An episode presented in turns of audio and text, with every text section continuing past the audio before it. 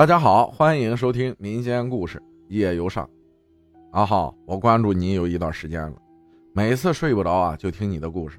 今天啊，我也分享一下我身边的事儿。那是二一年的四月份，是我的朋友的事儿。我们这儿五月份就比较热了，我和我朋友们啊，就想着放学去吃点烧烤，喝点啤酒。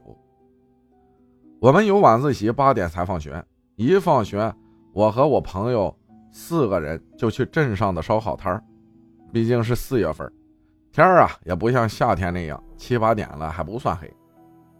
我们几个到了烧烤摊儿啊，就胡吃海喝的，几个人都喝醉了。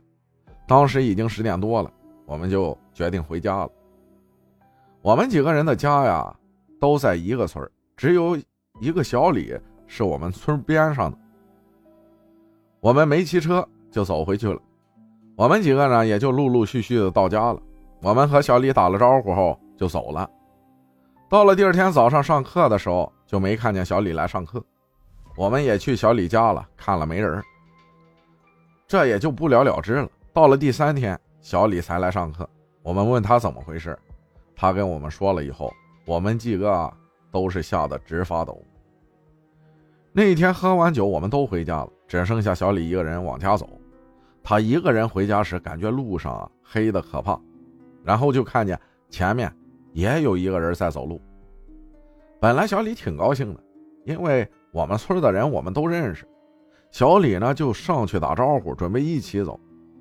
他向那个人喊了一声“兄弟”，然后上去看。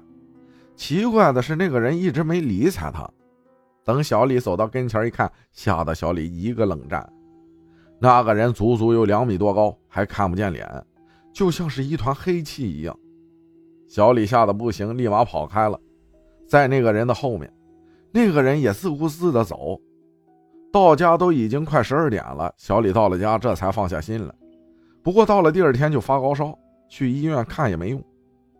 当时小李的姥姥住在他们家。就问他是不是遇上什么事儿了，小李就一五一十的跟姥姥讲了，他姥姥就说是遇上夜游煞了，然后让小李一家人去姥姥家住两天。到了姥姥家，姥姥开始在小李身上鼓捣一些东西，先是把香点着在小李身上熏，然后又给小李弄了一个玉坠戴上，之后啊，小李高烧就好了。听他姥姥说那是夜游煞。碰见的都倒大霉，严重的可以把命丢了。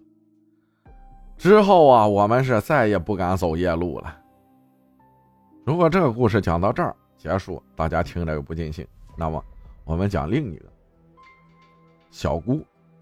浩哥你好，我是绵绵，我来自吉林省四平市，我要分享一下关于我小姑的事儿。我和小姑的年龄差的不大，所以我毕业以后就一直跟着小姑住。记得有天晚上和朋友出去玩，晚上差不多十点左右回的家。小姑家住在六楼，之前也没习惯上楼前看楼上。那天晚上就很奇怪的抬头看了一下，结果一看呀，在厨房的窗户那儿有一个人把头从窗户里伸了出来，往下看我。当时下意识的是以为是小姑在逗我，我还向她喊了两句“干嘛”之类的。结果我喊完，那个人就一动不动了。然后我突然想到，窗户是有防盗栏的，别说身体，就是头也伸不出来。当时我立马汗毛竖了起来，我瞪大眼睛想看他长什么样，结果啊，就是看不清长相，但是能看清楚是长头发。我站在楼下，立马给小姑打电话，但是小姑一直不接，我就有点慌了。但又抬头看上去的时候，那个人就消失了。我当时松了一口气，以为是我眼花了，就准备给朋友打着电话上楼。结果我打电话的功夫一抬头，那个人又在窗边了。不开玩笑，当时吓得我动都不敢动，站在楼下。但我一想，小姑自己在屋里又不接电话，他妈的是人是鬼我也不管了，就直接冲上了六楼。上楼打开门那一刻，看到小姑原来是睡着了，但她手机也没静音。我打了好几遍电话，她完全都没醒。之后跟小姑讲完啊，她也吓得够呛。但这件事之后啊，也偶尔听到一些奇怪的声音。出门的时候电已经关掉了，结果回家的时候是开着的。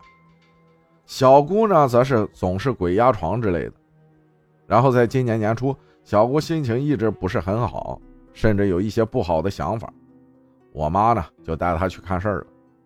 结果看事儿的那个人说，小姑身边一直有一个女的跟着，已经好久了，好像要求她办事。具体的我也没跟着去，也不太清楚。最后好像是花了点钱给送走了。然后小姑说，之前我看到楼上向下看的人，不是我眼花。当时我给小姑打电话，也是她故意不让小姑听见的。感谢日天和绵绵分享的故事啊！谢谢大家的收听，我是阿浩，咱们下期再见。